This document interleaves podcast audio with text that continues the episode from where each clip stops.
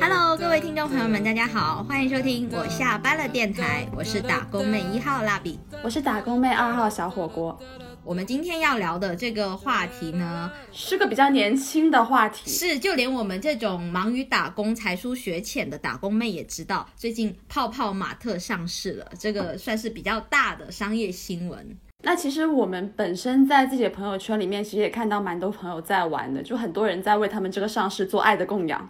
对对对，但是我发现这个舆论会分为两派哦，一派就是完全没有体验过盲盒的，他们就会说 What？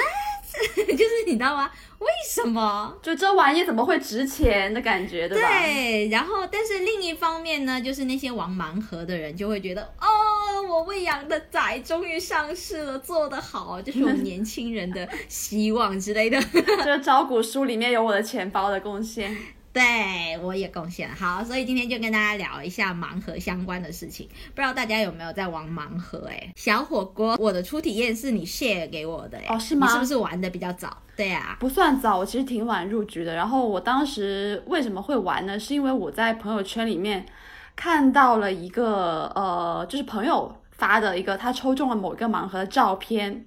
然后我当时在下面抖机灵回了一句我认为很经典的一个一个金句，然后太过于自豪了，所以把这个截图截了出来，然后发到我自己的朋友圈里面，然后就被别的朋友看到了之后，他就告诉了我说可以在小程序里面去抽这个盲盒，然后还搞特价什么的，然后我就去玩了一下，因为我的整体的盲盒体验基本都是在线上，就是我没有怎么在线下那种实体的机器或者是店面里面买过。我基本都是在那个小程序里面抽，因为小程序的体验实在是太好太方便了，就完全是足不出户就可以愉快的在那边赌博，真的。哎，什么？而且人家上市的企业，你给他泼脏水。哎，讲真，我觉得盲盒就是之所以会觉得好玩，就是有一点赌博的性质在啊，不是吗？就是这样。人类最原始的欲望，黄赌毒，占占了其中之一，就三分之一 必江山这样。对，但是你之前，你作为一个金牛座，你之前没入坑之前，你不会觉得这个东西很奇怪吗？就是你因为一个还蛮贵的，就我们玩的那个盲盒，一个可能要五六十块钱呢，甚至七八十都是有的。对对对对对，有些还要什么。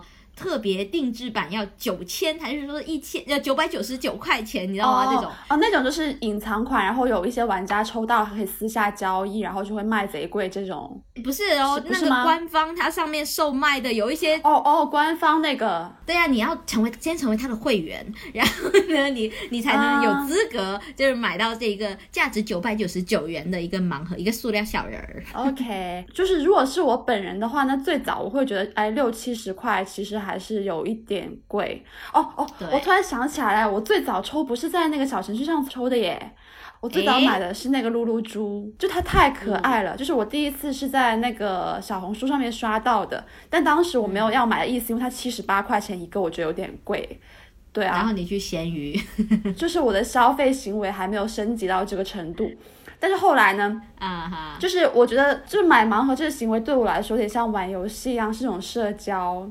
就是是那种社交货币，当时我们那组氛围还蛮好的，经常在一起玩。就有一个那种妇女之友式的人物，他他那段时间疯狂迷恋露露猪，然后就在给我们每个人推销，然后就当时这个就给我建造了一些心理上的一个基础，然后我觉得嗯，好像就是买一买也不是不可以，又不是买不起，对不对？虽然有点贵。然后那，真正让我就是成为压断我钱包最后一个稻草的东西呢，是我在闲鱼上看到有很多微露露猪定制的那种衣服，猪的衣服，好可爱呐！我懂，对，就奇迹猪猪可以完成。试问哪个猪猪女孩不想要为猪猪买衣服？对，哎，它是那种彩虹渐变色的那种款式都有，就马卡龙系列啊，什么小蜜蜂啊、向日葵啊，什么就是夏日的一个鸭子游泳圈这样的衣服都有。就我的妈，没有办法抵抗。然后为了拥有这种换装的体验，我就买了一只猪。然后买了之后，有了一就有二，有了二就有了三，所以就是这个是我最早的入坑体验。但是因为当时呢，我不是抽的。就是我是在闲鱼上就是指哪打哪，我就要那个款的，所以当时没有太把它套入到这个盲盒体验里面。它只是一个盲盒产品，但是你是其实是去买确定款的，对，有点像买手办一样。哦，对对，买了一个小玩意儿，对，它只是比较贵的小玩意儿。那这样看来，你入那个入股盲盒的时间跟我一样哎，就是你自己下坑了，然后把我也带坑里了耶。我记得当年那个十九块九的第一次抽盲盒体验是你送我的。对我为什么就是猛赞这小程序的体验？就它其实里面环环相扣，太会做生意了。是，就是小程序里面呢，我第一次进去，我有一个就是新人的特权，那个款式它可以用十九块九的新人价格买到。然后你加上邮费八块钱，其实就二十七块钱买了一个啊，二十八，对对对，就是很坑爹的，就是你知道，像我这种强迫症哦，就是它邮费要八块钱，但是你买够三个就可以免邮。对，我就当时就很想凑免邮，你知道吗？但郭哥就非常理智，你知道，他抽完盲盒很理智的告诉我，可以去借别人的号做新人号，多抽几个。是啊，他说你只要支付八块钱的邮费，但是你省下来的却是五十九乘以二，大概也就是一百一十八块钱呢。哎，四舍五入是这样，省了好几个亿呢。然后我就觉得，哎，这也不是没有道理。然后我就当时拼命的在借别人说，哎，你你有没有玩？我就会去看那种就是看起来很顾家的、不怎么玩的那种很老实型的同事，说欺负老实人。我一看你就不是盲盒的受众，把你的新人资给给我，留给我们这种有需要的穷逼。哎，但是他那个那个新人的设定，你知道吗？非常的怎么说呢？我觉得泡泡玛特会对会上市不是没有道理，因为呢，他那个除了让你就是以很低价的门槛去体验这个盲盒的，就就有有这个体验了之后，你如果当天，因为他这个还是限时的，就二十四小时就失效了，真的吗？当天有效了，对，当天有效，因为我会知道呢，是因为我找一个同事去借了他的号，本来想说抽一个，然后抽着抽着，因为他会说，就是你排除掉一些。系列嘛，就会说，哎，这个不是这个，不是这个，会排除掉。然后呢，那天我排除了两个之后，突然间觉得，嗯，我今天感觉不是很好，状态不是很对，肯定抽不中我想要的。然后说，嗯，明天再来跟你借。啊，我本来想说明天再来，殊不知第二天他就恢复了原价，我再也。得不到那个新人价了，就跟他失之交臂，所以就有一种就是你当天内你要买定离手，他不给你任何思考的空间。哦，我再补充一下，他那个小程序里面的那个呃游戏体验为什么这么好哈？你刚刚说到就是什么排除法，那个是一种在小程序上面的一个应该是线上专属的体验吧？对对对对对，线下没有，就是除了一开始。用十九块九这个低价来哄你试玩第一次之外呢，你在小程序上可以通过摇一摇这样的交互去做一些款的排除，就是比如说十张牌你原来都不知道是什么，你摇一摇可以开一张牌，告诉你那一个是什么，就可以哦不对，不是不是告诉你那个是告诉你里面不包含什么，那个不是什么。对，不是什么，帮你排除掉，好像最多呢可以排掉三个款式，所以就把你的那个就是概率呢缩小了，哎，应该说是概率放大了，放大了，就是它既提供了那个不确定性的那种感觉，它又让它这个不确定有点确定，给了你一些在线上有的特权，对对对，你你又稍微确定一下，因为人可能就是说觉得我我可以，你要选择去抽这个盲盒的情况下，应该都是。大部分你都喜欢，但是有一些款你就是嗯，千万不要抽到它。它就是服务你这种心态，就是给你一个有点像是止损的这根线排雷吧，就叫也不是止损，你还没花钱 哦，是 就是排雷吧？是你最起码不最最可恶的情况，你不会抽到它，所以就会让我就呃好的，那我就给钱吧，反正不是他谁都可以 那种感觉。而且它很很好的，就是它的一个设计是非常完整，它里面有非常充分的那种就是积分权益的体系，你可以用你的购买、你的分享等等的行为去存这种积分，这种积分就是可以用在像刚刚说这种就是排雷这样的特权里面，然后完全服务于你的购买的行为，所以你就是越买你就越得特权，你越特权你就想用，你就越会买。就是那些特权呢，就是有点像是我们游戏中的道具卡，在抽盒这个体验里面呢，它的道具就是说，比如说显示卡，就是说你可以直接看你里面是什么，那如果这个是你刚好想要的，你就可以直接买了。或者有那种就是提示卡，就是刚才我们的呃每个人有三次的提示嘛，就是排除掉三个，它可能你用了那个道具之后，再可以排出多一个。所以你想想，你的购买 让你的下一次体验更好，你知道环环相扣。唉，闭环来了，泡泡玛特不愧是年轻人的。上市就该他上市，就该他发财。哎，我们现在很像硬广哎，给他把这个整个产品的流程都梳理清楚，还讲的那么详细，会不会有人说，哎，我听了你那节目之后就去弄盲盒了，就更多人入坑了是吧？是啊，泡泡玛特给我打钱。哎，但讲真的，我觉得就是你这种直接在家里面，然后就完全可以抽，然后抽了之后他送到家里。就是这种，是你完全在躺在床上根本动都不用动，你的钱就默默的消失，这种体验就太好了。而且随时随地，我今天加班了到家，我今天被老板骂，我很不爽。十二点了，已经所有商场都关门了，没有关系，我还是可以抽，对吧？而且你有没有发现，就是你是呃，就是稍微呃，虽然是有一点点确认说会有排雷掉一些款式，但剩下那些你是不确定的嘛？那在这些不确定的中间，如果你抽到你特别喜欢的那一个啊，对，那个欣喜感真的是翻倍的，就是那个情绪价值其实大大超出了那几十块的范围。对，有一些可能有人会说，你那么喜欢这个款，那你就上闲鱼买啊。啊，对，不不不不不。真的，我现在不会选择说上闲鱼买，因 为我想要的就是那个，哎，我不知道的情况下开了，然后，然后那个是我想要的，就有一种像是我自己去求签，求了一上上签那样的开心哦。不过其实对于我来说，如果我本人去买的话，我可能还是会倾向于走闲鱼吧，除非贵了很多。哦，但是我现在就有一种像是把盲盒当成我当下就是你知道吧，有一个开运的那种抽签的那吉祥物。我在一月二号左右吧，我专门去线下的一个泡泡玛特的那个盒子机那里去抽一个盲盒，就是对，首先是因为我想要的那个系列网上都没有了，孤清了，线下有吗？但是线下有，然后我就发现哇，线下也可以抽，但这个时候线下它体验没有线上那么好，因为它没有排除法。但是呢。它就是有几个好处，就像刚刚说的那样，就是线上都估清了，线下可能有货，所以这是一个。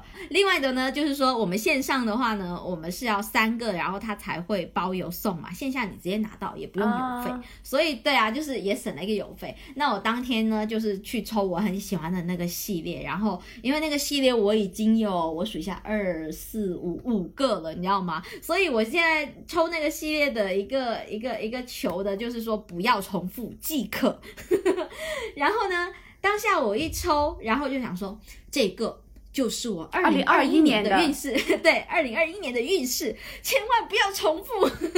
那你这样真的是在赌哎？那如果抽中重复，你不是很不爽吗？嗯，就是你知道吗？就是我这句话，就是其实这句话是在我抽中了，确认自己没有重复之后，我就说，嗯，这就是我二零二一年的运势。哦，如果没有抽中，就不这么说。是我，我还是有点输不起，毕竟用一年的运势来赌这个，确实是有点大。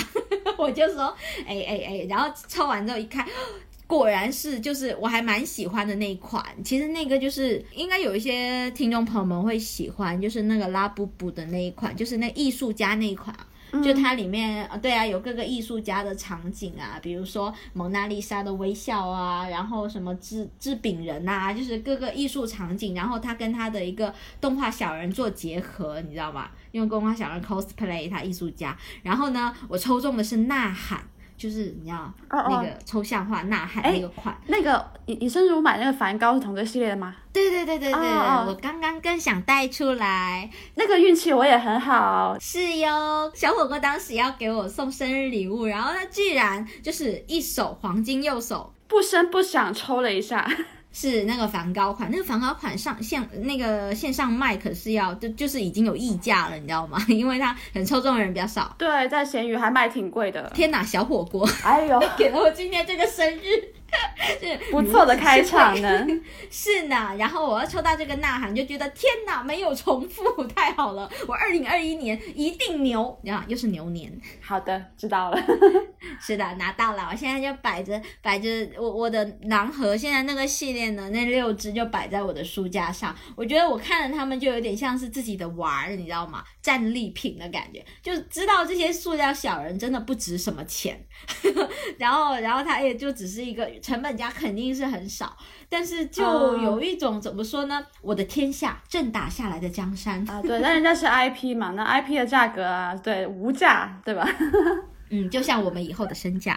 对对对对对对，就我觉得大家可能玩盲盒这个心态，第一就是它就真的是有那种赌博刺激感存在。对，所以你赌赢了，你买到你喜欢的款。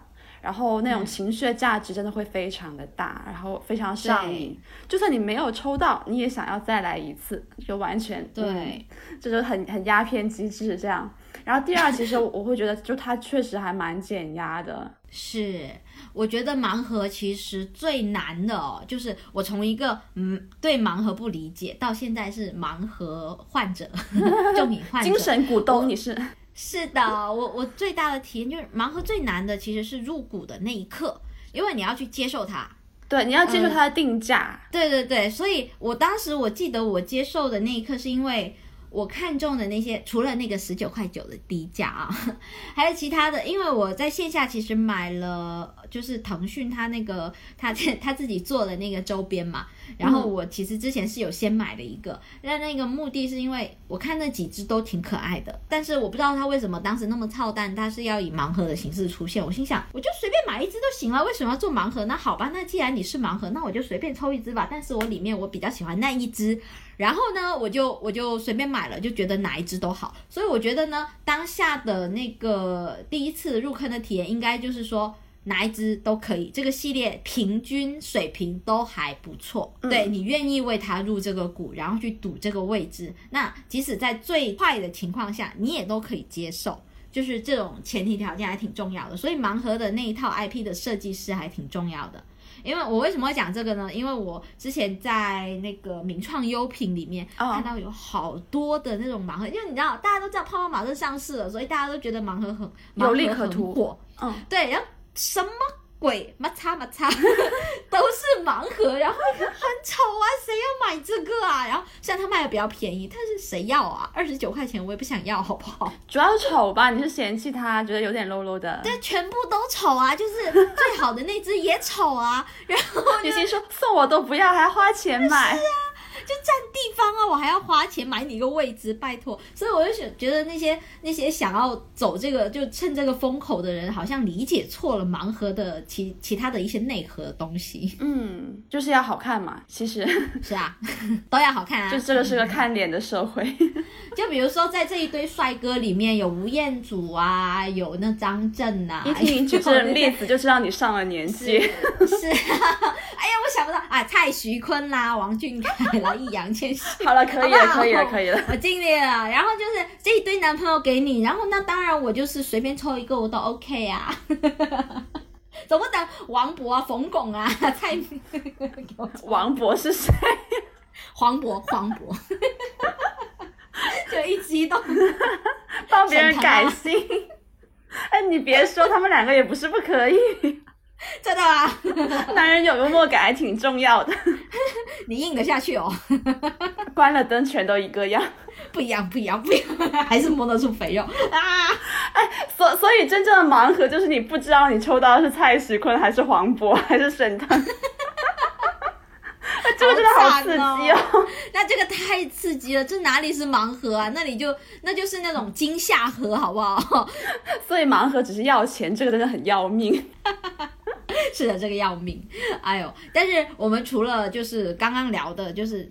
是那个泡泡玛特或者是盲盒的这一款产品，其实呢，我觉得在盲盒的这个体验里面，我们就是去花钱买它的位置嘛，然后它这个位置，对啊，它的位置带来的惊喜。啊，应该说是可能是好，可能是坏，有可能是惊喜，也可能是惊吓。对对对，但是我们花钱去买这个不确定性，然后呢，就是去赌这个它是一个惊喜，然后呢，真的是惊喜了，验证了之后，你就会有一种就是快乐翻倍、爽到了的感觉。对，真的很像是在买股票，或者是说就是赌博，好吗？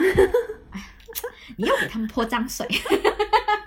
所以你有什么这种花钱买到这种惊吓或者惊喜的体验吗？啊。哎，我最近倒是有一个经验可以分享，跟盲盒有点类似，也就是我花了钱，但是我不去，就是你不确定会得到什么东西，对，并且这个是我刻意营造的这个不确定性哦。盲盒还是别人给你设计的，也不是啊，你买盲盒的时候就是为了买未知嘛，你也是知道的。我想说，那个盲盒它的设计就是那个盲盒是别人设计好的，它就是一个盲盒，然后它给你封好。那那个东西，我我买的这个盲盒呢，就是生活中的盲盒，它其实如果你要知道。你有你要知道它里面有什么，你也是可以知道的，但是我人为给它创造了，就是说。我 就是最近这个元旦去了一趟，就是那个旅游，但是我去之前不做任何的攻略，你知道吗？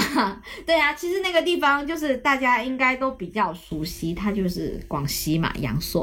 哦哦，对啊，就是各大就广东人啊团建会去的地方啊。你只去了阳朔吗？嗯，对，我只去了阳朔。然后我去之前，我故意不做任何攻略，因为我只听过一句话，说什么“桂林山水甲天下”。然后什么阳朔山水甲桂林，然后我只听过这句，我说哦这么牛逼哈，那老娘就去去看。然后其实拿出人民币也可以看得到，哎，现在人民币很难拿出来好吗？对，因为我们都不再拥有人民币了，已经失去它了。对呀，所以我们要去到人民币本地打卡，因为找不到人民币。OK。然后呢，我就想说，那既然它是一个很成熟的景区，那我应该不用做任何工作。首先是不用做，另外呢，我也是不想做，因为我会觉得你就是懒，都知道了。哎呀。我想说，呃，强行 Q 回来。我想说，全部都知道，那不就很没意思吗？我想说，生活中就是工作中一直有人 push 你把这个工作的形成一个 SOP 的流程。那我这次去，我就什么都不知道，我就是要去到当地，然后是一个未知的状态，小白的状态，然后一看到什么，我就啊，这个怎么那么棒？那其实是攻略讲过很多次的，知道吗？好的，我就想要拥有这种愉快的体验，就是不被剧透的旅行体验，是。然后现在我就剧透告诉大家，朋友们，阳朔这个地方你最好就是要被剧透，因为你被剧透了之后，你就会避开这个雷，你就不会去。完美的避雷方法，不要去。你你懂吗？你懂？你去到一个地方一落地，也不能说落地，应该是因为是高铁，还不用坐飞机，一下地啊，遍地都是啤酒鱼啊，啤酒鱼，啤酒鱼，啤酒好吃吗？但是。怎么说呢？也说不上好，也说不上不好。对，你能想象你花了四百块吃了一个黄焖鸡米饭吗？啊，黄焖鱼米饭吧，就差不多，就是呃那个三杯鸡，对，刚好 没有黄焖鸡那么那么 low，但是大概是三杯鸡的那个水平。因为那个鱼，它也就是一条普通的潜水鱼，然后可能鱼骨头可能嫩个一点点，但是呢。它那个东西，你可能在路边，你平时吧吃个烤鱼，可能呃大概一百来块钱两个人这样吃一顿，或者最多吧撑死两百多，你会觉得 OK 吧？那来到景区我 OK，但如果它的价钱是四百块，然后你买这个体验，你当下就会觉得，嗯，自己就是一个猪肉，然后被宰过了。就是鱼在锅里，你在砧板上。是，然后并且当下你没有其他的选择，因为但你你你会觉得你来都来了嘛，就那几句话。哎，我可能觉得是那边网红饭店太多了，然后其实也不一定正宗，你你也看不出来，然后就随便选一家，可能是这样吧。是啊，然后因为你你会看到都是啤酒鱼，那你就觉得那第一餐肯定要，所以你这个是必宰的。然后呢，各位朋友们，我到后来是怎么样呢？到后来，我已经是第二天就立刻跟朋友约定了，我们去吃小龙坎吧。哎，广西小龙坎真的还不错，我跟大家推荐，如果你们万一不幸必须要去到阳朔的话，OK，要要去阳朔旅游的话，请吃当地的小龙坎，因为呢，当地的小龙坎它物价比较便宜哦。我们两个人，然后点了还不错的菜，然后呢，就是就是狂点也没有再省的，当下那一餐才吃了两百多吧。就是我在深圳随便吃都要三百多的小龙坎这个水平，在当下好当地好像便宜了大概一百多的水平，然后那个出品还挺好的，挺新鲜的，所以我就跟大家推荐小龙坎，广西特产小龙坎。是 广西特产，然后又回到我们这个盲盒体验哦。那我心想，好了，吃完啤酒鱼了，是不是我们要去当下最流行的阳朔西街哈？我们让那个我当下我们做滴滴司机，他也跟我们推荐说，来阳朔肯定要去一下阳朔西街的啊，谁都要去一下的，就感觉就必打卡的一个景点。我就跟朋友吃饱了，打着嗝就走过去了。一到西街，心想到了吗？嗯，好像是到了，人挺多的。但是这里为什么我回到了 我的老家？很像汕头吗？嗯，怎么说呢？我会觉得各大二三线城市可能都会有的一条步行街那个类型咯，就是你在那里会找到什么呢？呃，比如说米上刻字啊，比如说那种不那个那个义乌小商品集合，呃，义乌小商品啊，那种各种昆虫的标本做成的钥匙扣啊，或者是各种棉花糖啊，或者那种雪花酥啊，你真的当下分不清你是在成都的锦里，还是在厦门的。曾厝垵还是在汕头的中山步行街，你知道吗？当下我非常的错乱，就这里是哪里？我是谁？我干嘛在这里？我要去哪方？当下那个当然有一点不一样的，就是那里会卖酒，他们会把那个那个那种桂花酒啊、糯米酒啊称为当地的土茅台。那酒的确是还不错啦，但就是酒酒可以买买啦，但是各种雪花酥啊，或者是呃另外的什么桂花糕。大家就看看就好，就你知道吗？就非常的没意思。到第二天，就是我们甚至都去泡脚了，你知道吗？去做沐足。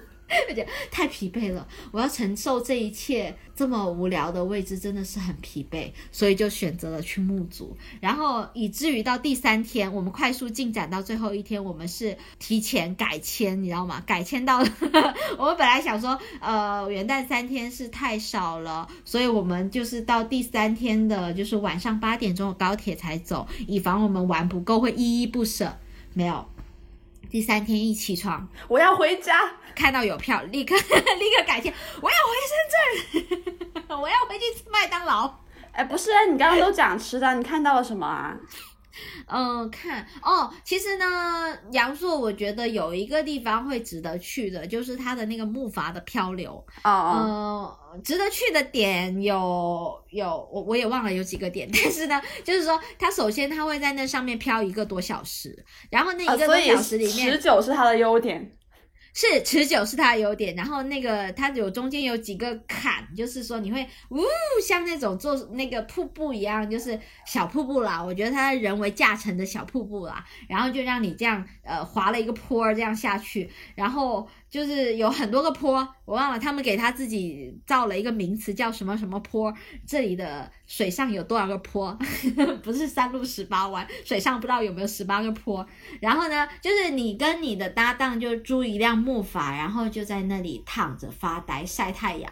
然后刚好那几天比较冷，然后晒太阳比较舒服，然后你飘着飘着还能看到鸭子在水面上这样这样那样游过去，这个整个体验我觉得是挺舒服的。哎，你元旦去的也不冷吗？呃，虽然有点冷，但是呢，就是太阳晒下来挺舒服的。我们是中午去的，然后广西好像再冷也没有到非常冷的地步啦，就还能承受啦。那天可能稍微有回温了一点点。然后加上太阳，我觉得 OK。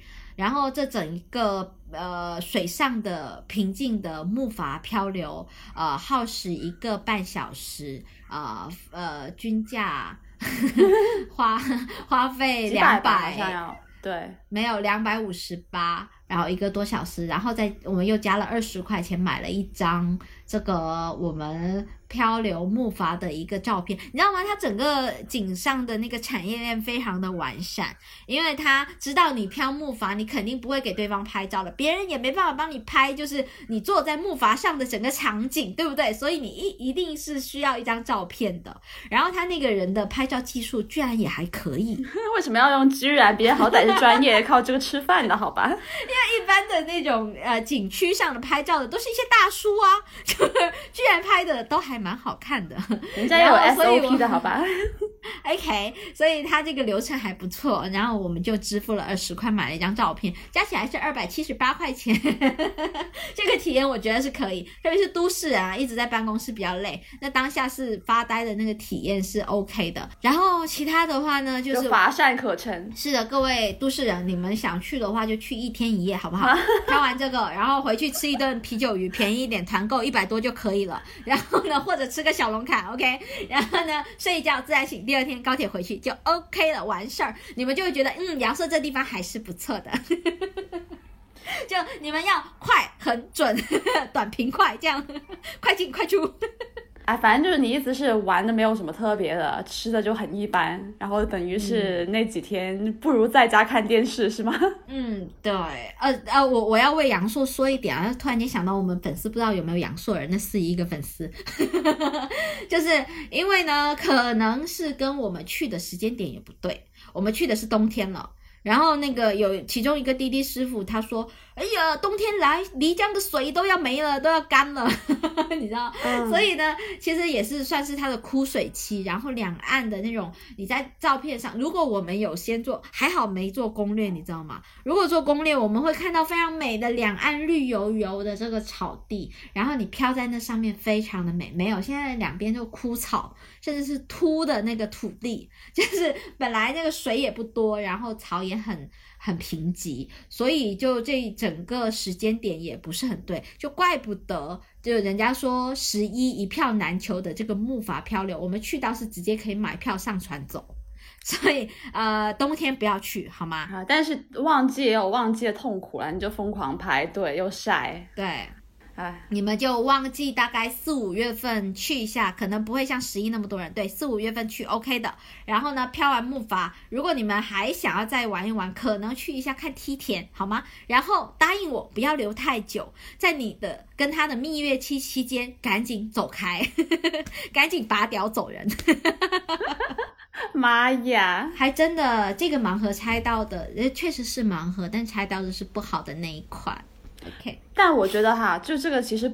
不完全是盲盒的锅，这完全就是网红景点的锅啊！你想想，你刚刚提到那些，就是什么曾厝垵啊，什么其实丽江也是这样。老实说，反正就去了之后，你觉得没有什么可以玩的，没有什么特别的。全中国不都是有条这样的街吗？卖的东西都是义乌小商品，为什么要来这里玩？嗯，我觉得就可能跟商人就是有利可图。那那种地方，可能如果他们不发展旅游业，就会饿死了，就没有其他的很强的经济的那一个产业。那他们看到其他地方赚钱了，那立刻就会效仿，然后复制他那种模式。对，主要是复制模式这点非常的讨人厌，都没有因地制宜，好不好？对我非常心痛的，就是厦门这个地方，本来它其实很有特色的一个古香的闽南小镇，后来就变成，嗯，怎么都是。呃，张三丰的奶茶，赵小姐的店，然后一条街，然后都这样，然后曾厝垵，嗯，怎么这个是章鱼小丸子，然后嗯，那边 垃圾有很多地上。是我记得之前他在曾厝垵大改之前，我去过一趟，然后那个店主呢，我是去到一家很，当时我还能找到一家很朴实的当地的小吃店去吃沙茶面，然后那个老板就当下在挖地嘛，我们就觉得很吵嘛，然后那个老板居然还跟我们讲，就很朴实哦，他跟我们讲说，哎呀，我说老板你们这样有没有觉得很烦？他这里挖地影响你们生意？那老板其实有一点远见，但是是短见中的远见，他说。短中带长的见，是的，远见之处是在于，他说他觉得这个是发展经济的，我们都要支持这里的经济扶持的这一个手段。然后他弄好了以后，我们都会好，所以我要支持政府，是吧？这是他远见的地方。但是他没有想过，弄好之后，他一家他他都是复制粘贴粘贴粘贴粘贴，都变成一个模式，也就没特色了呀。后来人家就越来就不会来了呀，他去锦里就好了，为什么要去厦门？他去其他方就好了，为什么要去厦门？而其实我不得不说，就是这种旅游产业或者说是文化产业那种思路，就台湾真的还蛮好的。就我之前好像是一七年年初的时候去了一趟台湾。然后其实就是我们当时集中玩的地方是台北其他附近的一个像郊区一样的小城吧，就后来合并进台北市的，就叫做北投。哦哦，北投。对，它是个温泉小镇，那个《千与千寻》的取景地是吧？不是，你说是九份。好的。我知道。然后，然后北投呢，它当地是有那种就是硫磺温泉，好像就它也不是硫磺，忘记了，好像叫什么清流温泉，就它里面有有矿物质啦。就是这是它当地的一个自然资源的特色。然后在那边呢，它就围绕这个自然资源做了一个温泉博物馆。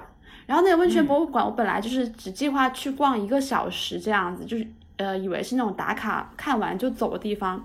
结果非常的有意思，他那个温泉博物馆做的，就整体那个流程也很合理，然后安排妥妥当当，也很干净，也有就是很很完善的指引，然后里面的那些介绍非常有趣味性又有体验，所以就就整个地方让我流连忘返的巨久，然后把我们下午的行程都耽误了，然后那个时候我就就我跟我当时的那任男朋友就在那边就是在吐槽这个博物馆，我说。万万没有想到，怎么知道这个博物馆怎么这么该死，这么可爱？对，台湾有很多小而美的这样的一些对对对对景点，对。但是我记得我当时也在台湾，就是有自由行了嘛。然后我还记得我当时看他们的新闻，其实台湾也有类似就是这种网红景点的这个烦恼，就是他们也有这种现象。这个就体现在他们的夜市上面啊，夜市真的很复制粘贴。是是是，他们的食品家还在那边很痛心的在反思说，为什么现在。来台的路客越来越少，就是因为你看，呃，我们来一个夜市，这边也一样，那边也一样，那为什么人家要来花莲？为什么人家要要要来台东？什么什么之类的？就他们是在提倡说，夜市也要不同，就是也要有各自的特色，不能所有的夜市都一样。就他们很早就发现了这样的事情，在反思这件事情，而我们。嗯，也要赶紧反思这件事情，把它保有自己的特色，也许会越来越好吧。毕竟之后蛮长一段时间，旅游的这个行为都是集中在国内，说不定呢。就我我我家乡汕头这两年，它的因为美食引起的这个旅游潮，呃，在发展嘛。其实我也是半担心，然后其实也挺高兴的，但是。呃，边开心边担心啦，就我很怕它变成第二个厦门，因为我看到它有有时候也会弄一些，就是像厦门那样的那种那种很很很小资、微小资的奶茶店，但是我非常开心的看到它会有很多宣传，就 对，很快那种就很快倒闭，但是那种啊宣传那种真的是汕头的，可能好几十年的那种果汁冰啊，比如阿强果汁冰啊，或者是那种十二中什么草莓冰那种啊，他就会说这个是我。我们汕头人从小吃到大的呀，然后多少年这里的特色，它真的是呃这种红起来的。然后我就哦，太好了，你还没有忘本，不忘，就是应该不会变成网红城市那样的人。我是期望他不要。一定要保有自己的特色，这是一方面啦。反正我我会觉得说，旅游这个事情本身，它的一个体验的一个点，可能就第一在于景色本身，第二在于它的一些消费环境啊，或者说是一些文化产业本身的一个同质性高不高。那还有第三就是一起去的人嘛，对吧？对对对。然后你会发现它不好玩，都是人的问题。这当然旅伴也有一定的关系。哎，等一下，我们这一期是聊啥来着？聊旅游吗？盲盒啊，所以总的来说跟未知的都没有太大的关系，都不是未知的锅。说到底，但其实这是怎么说呢？可能我在提前做了这个攻略了之后，我可能就不会去了。也不会啦，就是你做攻略的时候，你看到是夏天的很好看的桂林，你还是你落差可能还会更大一点。但是可能也有一些就是你不做。攻略去到，然后觉发现啊，本地居然这么好玩，就像你去台湾的那个博物馆一样。对，还有那个厦门的有一个钢琴博物馆，我觉得也是类似，就是它是 package 的一个景点，但是我会发现哇，它里面居然这么好玩，然后有这么多可爱的钢琴，然后我也是流连忘返了许久。我觉得这种就是良好的拆盲盒的体验。嗯，在日常的生活中，嗯，圆回来了。在大聊特聊四十分钟旅游经之后，绕回我们在开盲盒。哎，对我们这期节目就是盲盒啊！你看标题怎么会知道这边是在讲旅游攻略呢？没想到吧？是啊，没想到吧？千万不要跳着听，我跟你讲，听不懂。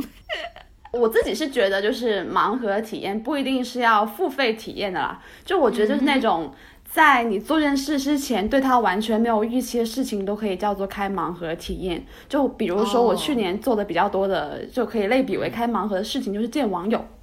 对我，而且是特指没有看过照片的网友哦。就虽然我本人没有在怕的，真的吗？哪里？你们网友不会先发照片吗？没有哦，就是这一年来见了三回网友吧，然后两次是多人运动，一次是一对一的，然后基本上运动对都是没有看过照片的，啊，有对方看过我照片的，对。哎，那你胆子还蛮大的，因为我头像就是本人啊。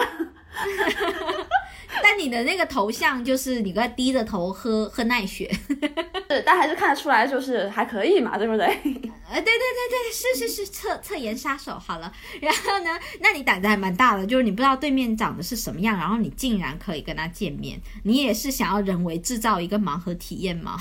就是，但这个事情还蛮神奇，就我至今的一个盲盒体验都还不错，哎，就是，呃，就先不说。就好不好看这个点啊，就是因为你跟新的人交往，尤其是抱着朋友的目的去交往的话，你也没有那么 care 颜值嘛，所以其实本质上来说，就是觉得对方还聊得来，然后人品还不错的话，那就是一个还蛮愉快的体验。反正这三次呢，都基本是属于我觉得，哎，就是氛围还蛮好的，还蛮聊得来的一个体验。就总的来说，就是一种会让我觉得，哎，这个事情虽然它是未知，但是它其实总的来说。给你带来的正向的东西会比那个就担惊害怕的心情要大很多，而且其实开盲盒这个用来类比见网友这个说法，也是我从最近一次见网友那个网友那边来的一个说法，他是这么形容他没有看过照片，然后去见别人就是开盲盒。哎，那其实你是先了解了这款盲盒它的内核，就是说内在是吧？就你们之前是会先聊过天，其实没有怎么聊得深哎。就第一次呢，我是加了一个群，然后那个群就是一起去，呃，本来就是那种一起去看电影啊，一起去看 live 那种，就是线下活动的一种同城生活的群。对，然后你也知道啊，群里面大家都是发发表情包、划划水，然后就当时因为赶好在五一之前加这个群，然后就说五一聚一下，然后五一就是找了一天，然后就是完全没有任何准备去吃小龙虾、去唱 K，但是很开心。我一开始第一次。去之前，我可能在路上还会稍微想一下，哎，就是一个人，然后去一个就是啊那种就是呃巷子里面的小那种苍蝇小馆啊之类的，或者就会会觉得会不会把我拐掉啊之类的，想很多，也会稍微想一下。虽然像我这种就是这么无知无畏的人，但还是会稍微想一下。但去了之后发现就还好哎，因为我本身就也还是那种就是话比较多的类型，真的很多，就我可以自己 Q 自己流程。是 我们这个节目其实幕后工程就是小火锅，你知道吗？是靠它撑起来的。那只是我的后期功力啊，那跟我 就台前的表现没有任何关系。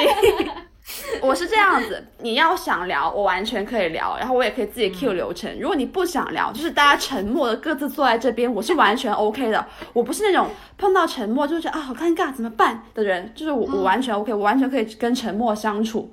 对，哇，就所以我两个方面的适应性都很强。你沉默就应该就拿起手机，然后跟你。那个手机上的各位群聊吧，啊，也没有啊，就是你该吃饭吃饭啊，你该干嘛干嘛，就是还可以，我是能够自处的，就反正这这是第一回，就是一群人见面，然后大家都很疯，但是都也蛮有意思的。然后第二次的话，其实是本来是指一 v 一的面积，嗯，但是他对方带了三个家属，那最后变成了一 v 四。这一次我也觉得你非常的大胆，你居然敢跟。四个陌生人不对啊，对，四个陌生人去见面，然后你那个盲盒不仅是他的长相，还有他的人品，哎啊，确实确实，哎，其实你每一次见网友都是啊，你不仅去见长相，你还要去见人品的。对啊，我我当时听到就就像一个妈妈对不争气的女儿，你这个 怎么做出这种事情？是啊，你怎么这么不爱惜自己？没有啦，开玩笑。就是有那种感觉，我真的很大胆。那你开出来的这四个四个小人还好吗？有重复吗？哈，怎么会重复呢？你是问有没有四胞胎吗？不是。对，就也还是蛮不错的人。老实说，然后就会觉得就是陌生社交没什么啊。对啊，然后其实我基本上网友都来自于豆瓣啊，因为豆瓣本来是一个相对认同感还蛮强的一个社区。就我会觉得里面其实也没有那么多奇怪的人啊，相对来说。嗯，还是对天真的一点可能哈，就可能我我基数还不够大。反正我觉得这一年来就是啊都是女生，然后所以我就我就不得不说，我觉得这女孩子还是蛮有意思的。我对我是觉得，因为你见到的都是女孩子，就是女孩子都是很有趣的。对。最有趣的小生物了，对，然后跟他们聊天，你就觉得就是大家的脑壳都蛮有意思，然后很多很有意思的想法。嗯，然后女生是真的可以因为对方的，就是你不看对方照片，然后因为思想上的碰撞、思想上的合拍，而就是你知道吗？互相做成很好的朋友。就你你即使出来之后你长得不咋地，呃，我们也就互相之间也不会介意吧？就是你会就还好啊，又又不是找对象。是呀，然后找对象就不一样了。哎，对，但有趣的灵魂更重要。但交朋友的话，来开这个盲盒，我觉得还行。它赌注没那么大，最多就是你交了一个丑朋友，跟交了一个美朋友，或者就不行也无所谓啊。因为那只就建议大家这样子，哎，就是你们去约的活动本来就是你想去的。所以就是，即使就是那个人跟你不是那么的合拍，可能之后生活留存不下来，没有关系啊。你也做了你想做的事情啊。你本来那家店就是吃火锅，你一个人吃不了，你约了四个人来吃，对啊，最后火锅不是还吃了吗？对吧？主 主要是你心也比较大，就是呃，可能像像我这边，我见网友，我就会想。那到时没话聊怎么办？那不就会很尴尬？我是那种没话聊会尴尬的人，然后会拼命在那边救场、热场、暖场的那种 小天使，就没空吃饭。是我好累哦，所以我一定要跟一个确定性的盒子、确定性的塑料小人儿去去一起吃火锅。就是你知道，我我知道这一场跟这个人去，然后哦，我能大概预判到是什么样的氛围。我想去，我再去；不想去，那我就我就我要。美好的吃火锅的体验，这吃火锅比较重要。所以，但是呢，老实说，你在网上交际的那个对方的状态，跟他实际线下交往状态。其实会不太一样哎，会的，还真的是哎，还真的是。有些人在网上非常的骚包，然后一见到线下，对，有的是网生艺人，有的就是对，就是。你有时候，你其实线上跟线下可能有的是线下之王。你我感觉你是线上之王，我线下也还 可以好吗？我不然我也我也开不了那么多盲盒。哎呀，你你看你看你你像是那种心啊，没有说你线下不好的意思，我只是说你线上比较厉害。好的，只是强中自有强中手。你硬是要把这搞成粉丝经济？哪有？谁为我花钱了？我没有踩一捧一啊。就是说我我觉得你线上真的是非常的牛逼，你你能做任何人的聊天机器人、粘合剂、润滑剂，那倒也没有吧。我我要把谁跟谁润在一起哦。呃，各各各种陌生人的友谊，就是你可以抓起一个话题就聊。然后我从你身上也真的是学到很多 聊天的技巧，跟陌生人聊天的技巧。比如说，你要跟人打招呼，你不能只是嗨，你要嗨完之后，你要留下一个气口给对方。就其实我觉得你是一个很好的主持人，你知道吗？你做电台真的是，真的是没有浪费我的才华。是呀，你每一个问题都会给对方那个阐述的空间，讲故事的空间。然后你讲一句话，你讲完自己之后，你还会补充一句话给对方，展示对方自我的机会。其实就是简单说，你要说一句对方能回的话，就这么简单。是的，不能太自我。你说你好，对方说什么，对不对？你好，对你你你好之外，你就顺便问他一下，哎，你是在哪个城市啊？哎，你是我看你是干什么什么的，然后之类的，就是你要有一个留一个对方可以接上的话题，嗯，是，然后你们才可以生生不息，对吧？